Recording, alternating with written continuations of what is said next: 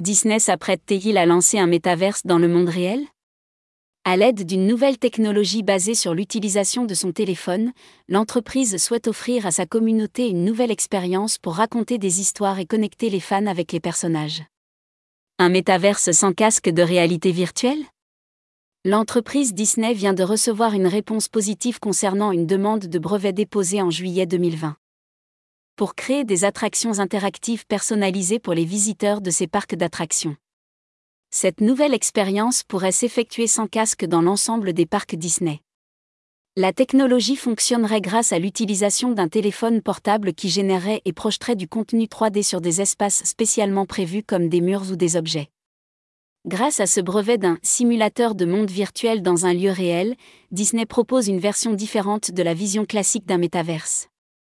Imaginé par beaucoup comme un univers numérique accessible uniquement via un casque ou des lunettes de réalité virtuelle, Disney pourrait introduire le sien dans le monde physique. En novembre 2021, Disney à travers son PDG Bob Chapek avait fait part de son grand intérêt pour la création d'un métaverse. Pour l'entreprise, cette nouvelle technologie offre des possibilités extrêmement intéressantes pour raconter des histoires et connecter les personnages avec la communauté.